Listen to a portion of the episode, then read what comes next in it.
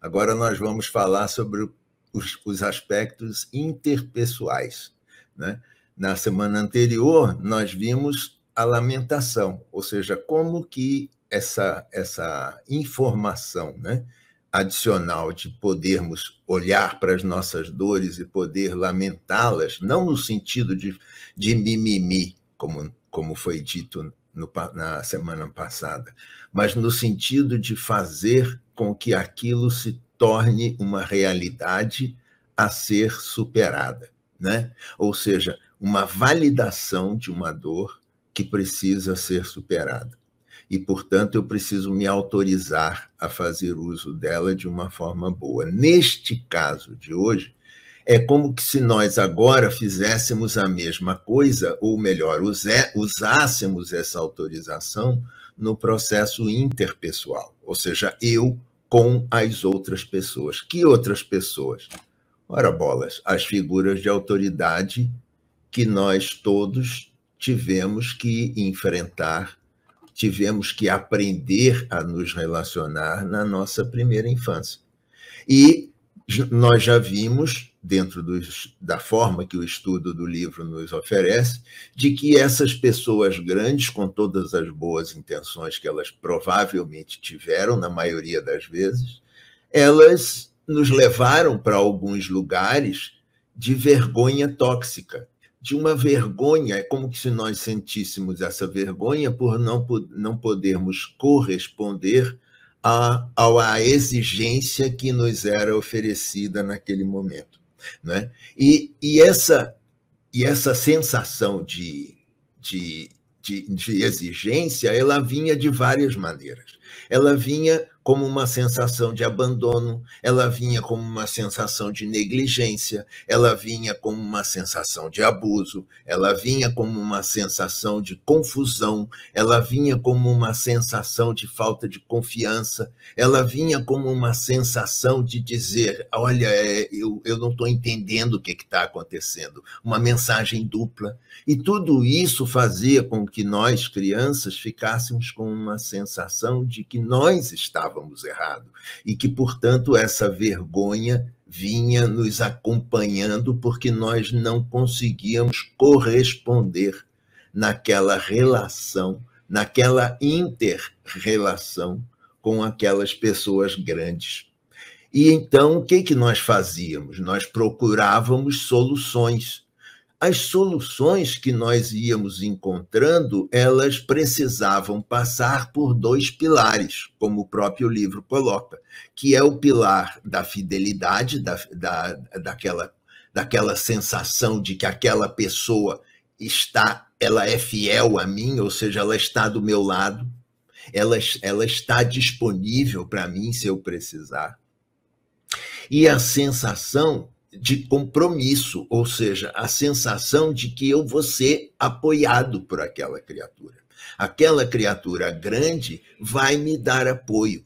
E toda vez que eu não recebia esse apoio, e toda vez que eu não recebia, de alguma forma, essa sensação de, é, de fidelidade, eu ia para um lugar de vergonha.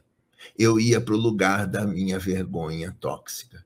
É, ou seja, não me era como se fosse um pedido para o mundo, um pedido para as pessoas grandes.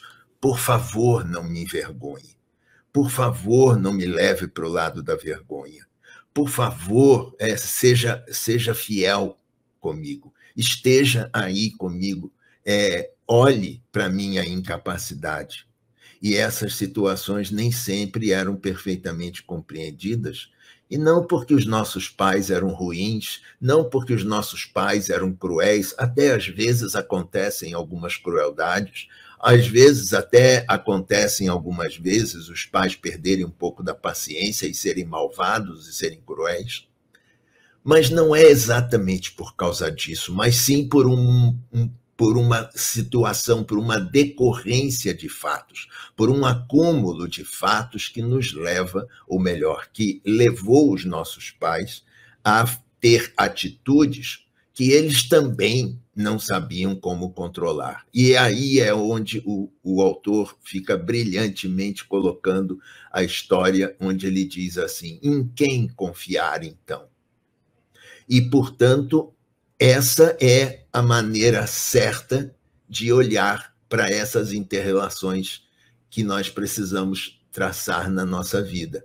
Ou seja, a primeira interrelação, a relação mais confiável que eu posso criar é eu comigo mesmo.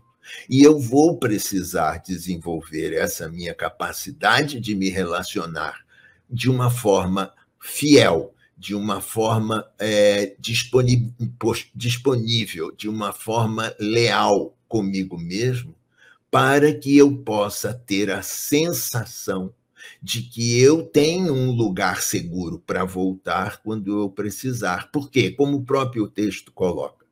Porque essa essa relação ela sempre estará lá para mim. Porque qualquer outra pessoa em quem eu possa depositar a minha confiança, essa pessoa, se ela estiver em risco, pela própria natureza humana que cobre a todos nós, essa pessoa vai tentar salvar a pele dela e não a minha. Portanto, eu não posso confiar 100% nessa pessoa, mas eu posso confiar 100% em mim mesmo.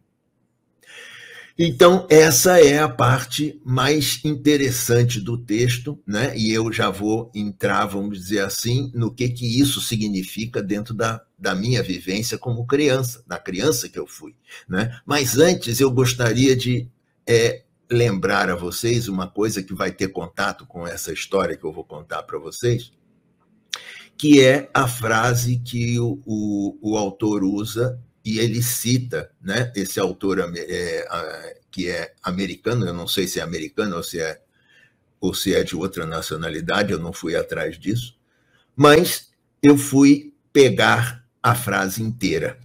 Eu resolvi pegar a frase inteira. E a frase inteira é assim: de todas as pessoas que você conhecerá em sua vida, você será a única que você jamais poderá abandonar ou deixar. Pois você será a única resposta para todas as questões da sua vida. Você será a única solução para todos os problemas de sua vida. Ou seja, essa é a conotação base do processo. E eu, por que, que eu coloquei isso para vocês? Porque dentro da minha história, dentro do meu processo, né, como eu já falei para vocês anteriormente, a família na qual eu estava inserido ela certamente não era uma família confiável. Por quê? Porque ela tinha muitas duplas mensagens. Uma hora estava tudo bem, outra hora não estava tudo bem. E, portanto, você não pode confiar em algo desse tipo. Portanto, você não pode se compromissar com algo desse tipo. E, portanto, se você não tem compromisso e não tem é, lealdade, você também não tem é, de alguma forma, uma, uma situação natural de entrega. Não é? Então, é importante perceber de que naquele momento, aquela criança que eu era, eu estava inserido numa situação que não era, não era agressiva, não era, vamos dizer assim, é, extremamente tóxica, mas aquelas pessoas grandes não eram confiáveis. Eu não podia contar com elas. Então, com quem que eu ia contar? Eu era uma criança.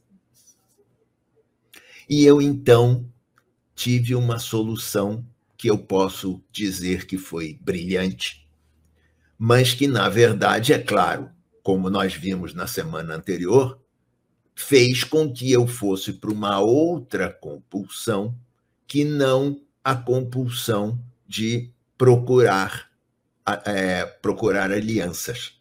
Né?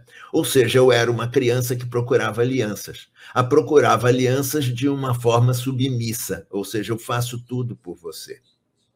E, portanto, nesse momento, essa, esse faço tudo por você se mostrou inseguro para mim.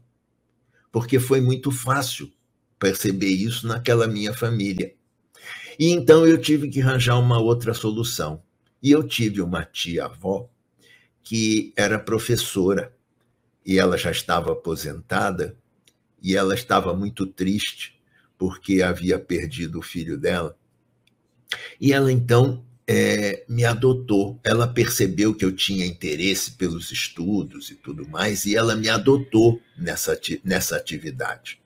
Então ela me comprava livros, ela me comprava enciclopédias, ela me comprava um monte de coisas de leituras, né? E então eu tinha a Barça, eu tinha o Tesouro da Juventude, eu tinha todos esses livros que da época eram o Odo Borogodó da garotada, né? E eu, um garoto de classe média muito baixa, tinha acesso a esse tipo de informação que muito provavelmente era da classe 3As ou 4As daquela época.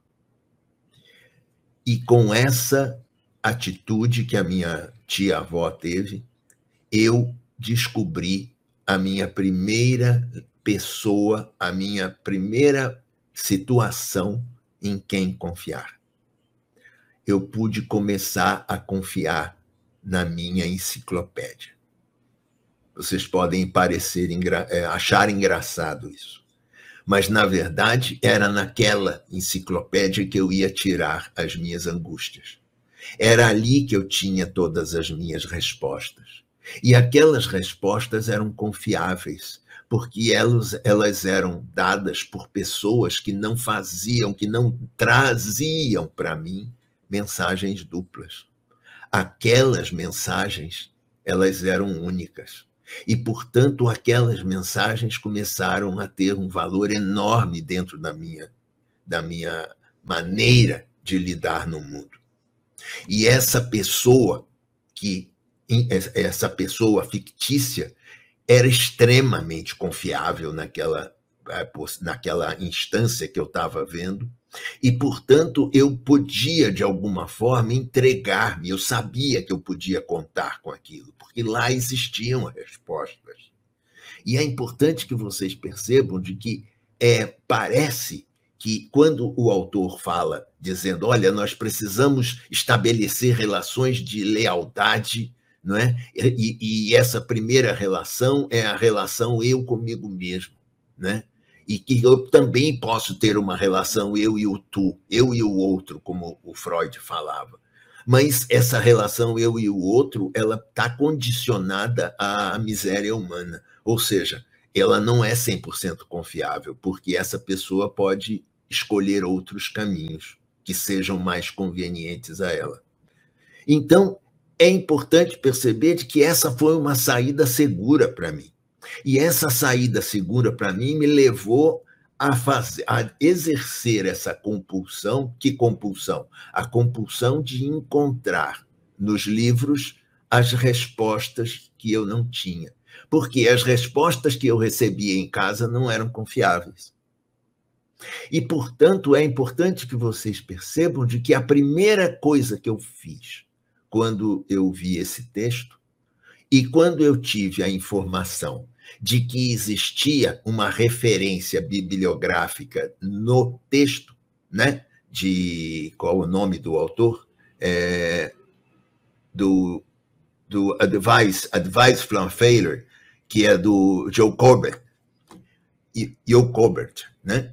Então, é, a primeira coisa que eu fui foi descobrir quem era essa pessoa. Eu não a conhecia. Percebem a minha é, curiosidade? É lá que eu tenho certezas, é lá que eu vou procurar a fonte, é lá que a minha compulsão se, se, se apazigua, é lá que, a, que os meus instintos, que as minhas emoções se adequam. Por que, que essas emoções se adequam? Porque lá não existe abandono, porque lá não existe negligência, porque lá não existe abusos, porque lá não existe confusão. Então, quando esses parâmetros começam a, a entrar em contato com a minha necessidade melhor, eu então digo: esse é o caminho. E eu preciso ficar bastante atento para que isso não me atrapalhe. Por quê? Porque, embora seja bom, ele, se em excesso, ele pode me colocar dentro de uma situação onde eu não tenho autonomia, eu perco autonomia, eu perco criatividade. E, portanto, é importante que eu, fico, que eu fique atento para que eu possa fazer a dose certa disso. Funcionou, me ajudou muito, me tirou de, um, de, uma, de uma angústia muito grande, que poderia talvez ter tido casos muito piores, me levado para situações muito piores. Mas isso não significa dizer que foi uma solução brilhante. Ela foi uma boa solução, foi uma boa ajuda, mas ela não resolveu todos os problemas. Por quê? Porque, de alguma maneira, essa pessoa na qual eu confio, ela está sempre disponível, mas ela também erra. Ou seja, todos nós sabemos de que o que era válido no passado hoje não necessariamente é válido ainda. E muito provavelmente amanhã talvez não seja mais. E, portanto, isso precisa ser levado em consideração não como uma mensagem dupla, não como algo que me leva para a vergonha tóxica, não pelo, como algo que me leva para o desespero, mas sim como algo que volta para o que o autor deixou bem claro e diz assim: de quem é que você não pode se separar mesmo? Ah, essa pessoa se chama Nelson. Essa pessoa eu posso confiar. Eu sei que o Nelson vai trabalhar para me conseguir algo que seja é, bom, saudável e estável o Nelson não me abandonará. No Nelson eu posso confiar.